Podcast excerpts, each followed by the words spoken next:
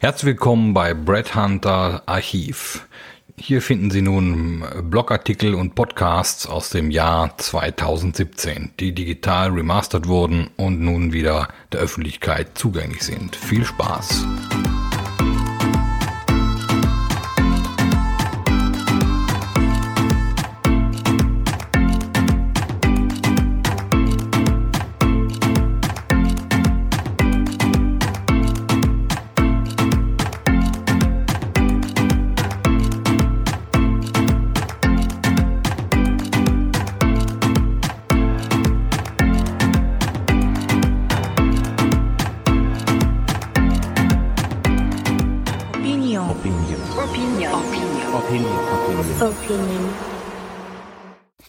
Guten Tag, meine Damen und Herren. Hier sind Brett Hunters Podcasts. Heute der erste Teil. Und ähm, Sie werden hier weitere ähm, Blogartikel hören, äh, sozusagen die besten, die momentan angeklickt wurden, den meisten Views, den meisten Klicks. Und heute befassen wir uns erstmal mit dem Thema, warum Missionieren bei der digitalen Transformation äh, für die Mülltonne ist. Viel Spaß dabei. Digitale Transformation zu missionieren ist definitiv für die Mülltonne, wenn es so weitergeht wie bisher. Es bringt einfach nichts. Alle reden seit mindestens sechs Jahren um den heißen Brei herum und keiner weiß, wie es wirklich geht, außer die, die sowieso schon von Anfang an leben und äh, wissen, wie es geht. Das ganze Thema ist längst abgedroschen, aber trotzdem mehr denn je in aller Munde. Auf Facebook tummelt sich nun die Generation 60 plus, die Trendsetter sind längst weitergezogen. Wenn alle Innovationen brüllen, die Konzerne und selbst die Coaching-Freunde aus Hintertupfing, dann geht der wahre Trend längst in eine ganz andere Richtung. Das ist wie mit den Nerdbrillen, die Ende der 90er Jahre von den wahren Innovatoren und Nerds getragen wurden, vielleicht erinnern Sie sich ja daran, die dafür ausgelacht wurden, aber große schufen und heutzutage von jeder Wurstfachverkäuferin getragen werden, die so eine Brille zwar als Modeaccessoire verstanden hat, aber das Mojo und die Attitude dahinter nicht im geringsten. Genauso verhält es sich äh, meiner Meinung nach mit der digitalen Transformation gerade. Innovatoren hingegen machen es einfach und leben digitale Trends anhand vieler Tools und Arbeitsweisen. Slack, Dapulse, Evernote, HireView, Agilität, Smart Work, Future of Work, das alles beherrschen sie und wissen damit umzugehen. Der Rest, der sich dem anfangs noch verweigerte, weil er zu sehr in seiner Microsoft Project Excel E-Mail Welt lebte, die er in den 90er Jahren antrainiert bekommen hatte, fängt nun endlich sechs Jahre später an, Evernote und andere Dinge zu nutzen, um mal was ganz Verrücktes auszuprobieren. So ist es immer, bis Trends von der Masse begriffen werden, sind sie schon wieder oldschool, denn es dauert oft zwischen sechs bis zehn Jahren, bis es alle wirklich verstanden haben und vor allem, was viel wichtiger ist, auch leben. Wieso also weiter Sisyphos Arbeit leisten und die Schafherde zu Slack, Evernote bringen, zu Homeoffice und Agilität, New Tools, Transparent, Collaboration, Fast Turnarounds im Business etc. pp. Denn äh, wenn man gleich mit den Innovatoren auf gleicher Augenhöhe zusammenarbeiten kann, hat man vielleicht mehr Erfolg und es geht schneller. Ja, es entstehen hier auch vielleicht Business-Parallelgesellschaften, die die smart äh, arbeiten und die, die hart arbeiten. Privat ist es doch eigentlich genauso. Äh, das heißt, selbst privat macht man das, dass man sich mit Freunden auf gleiche Augenhöhe trifft, wo Austausch und Weiterentwicklung stattfinden kann. Wo man sich gegenseitig befeuert und abholt, anstatt von Grund auf zu missionieren und bockig zu diskutieren, dass viereckige Räder besser als runde sind und dass man einfach nicht einsehen will, welche Vorteile der Computer gegenüber einer elektrischen Schreibmaschine haben kann oder soll. Wir müssen endlich akzeptieren, dass Missionieren bei der Digitalisierung ein Traum ist, der Innovation bremst und erst Erfolg hat, wenn der Trendzug längst abgefahren ist. Und so geht es dann immer weiter. Ich bin mir sicher, dass die Tools und Trends, die wir 2012 gepredigt haben, dann 2025 normal sind. Aber die Trends von 2025 werden dann erst 2035 richtig begriffen. Hinterher weiß man immer mehr und das Rad des Lebens dreht sich weiter und der Eiswagen fährt weiter durch Schönbrunn und ruft Gelati, Gelati. Innovationsresistenz ist wie das Trotzalter bei Kindern. Aber Leute, die eben nicht innovativ sind, werden da quasi reingedrängt und nehmen dann natürlich diese Haltung erstmal ein. Für viele ist es schmerzhaft und hat mit Verlust zu tun, wenn das mühsam Gelernte, die Business Tools und Arbeitsweisen der 90er plötzlich nach vier oder fünf Jahren wieder ganz anders sein sollen oder adaptiert oder verändert werden müssen. Dann kann eine Welt zusammenbrechen. Wieso Slack und Puls plötzlich für Microsoft Project eintauschen und andere Collaboration Tools nutzen, wenn man doch gerade erst E-Mails und Excel begriffen hat und meint damit gut zu fahren. Schon wieder was Neues lernen. Wieso denn? Ich habe doch auch mal ausgelernt. Ich will nicht immer neu lernen.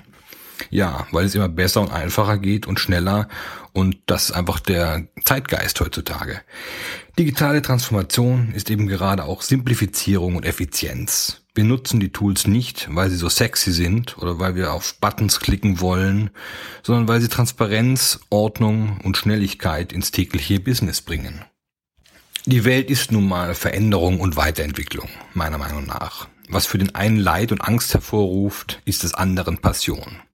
Wir Trendsetter, und sorry, ich bin 1976 geboren und kein Millennial, lieben es geradezu, neue Dinge zu lernen, zu adaptieren und schnell umzusetzen. Ja, am Puls der Zeit zu sein. Die Amerikaner auch. Die Bewohner der Dachregion manchmal weniger, zumindest die breite Masse.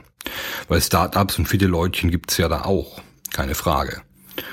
Uns wird nun mal in der Dachregion leider seit Jahrzehnten eingeimpft. Es muss alles erst ganz genau geprüft werden, wissenschaftlich bewiesen und alle Risiken berechnet, ehe man einen Wechsel macht, beziehungsweise etwas Neues ausprobiert oder gar ein Unternehmen einführt.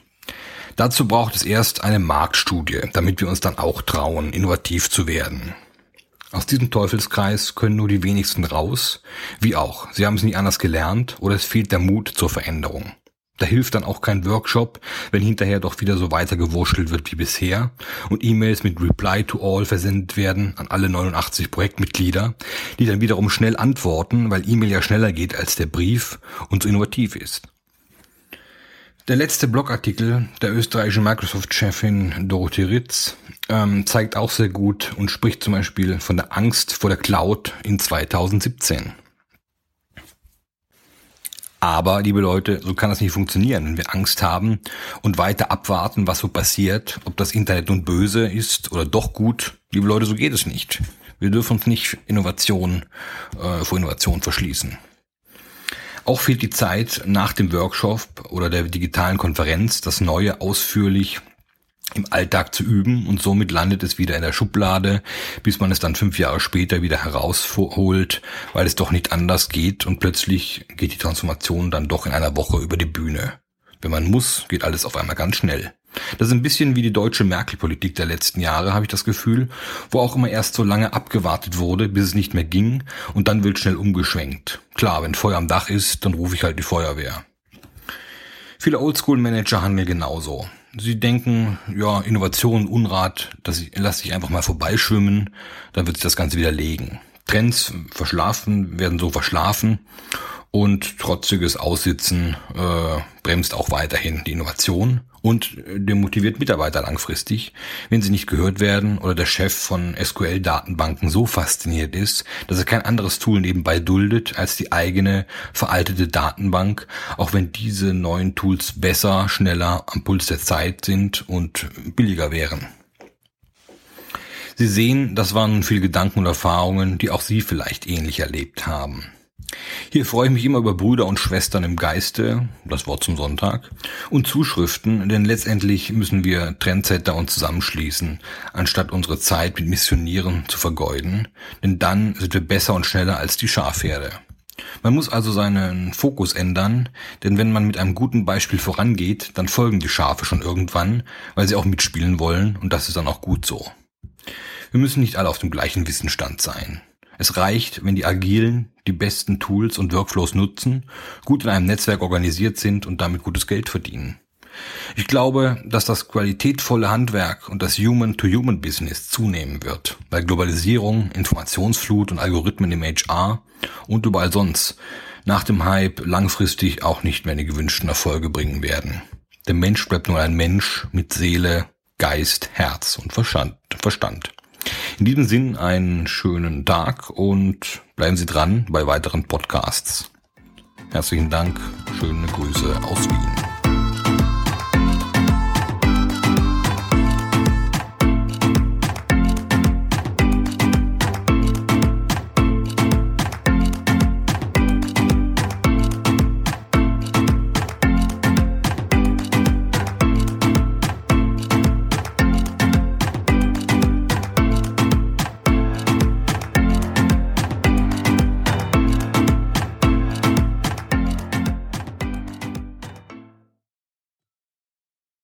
Ja, herzlichen Dank, dass Sie diese eine äh, Brett Hunter Podcast Folge angehört haben.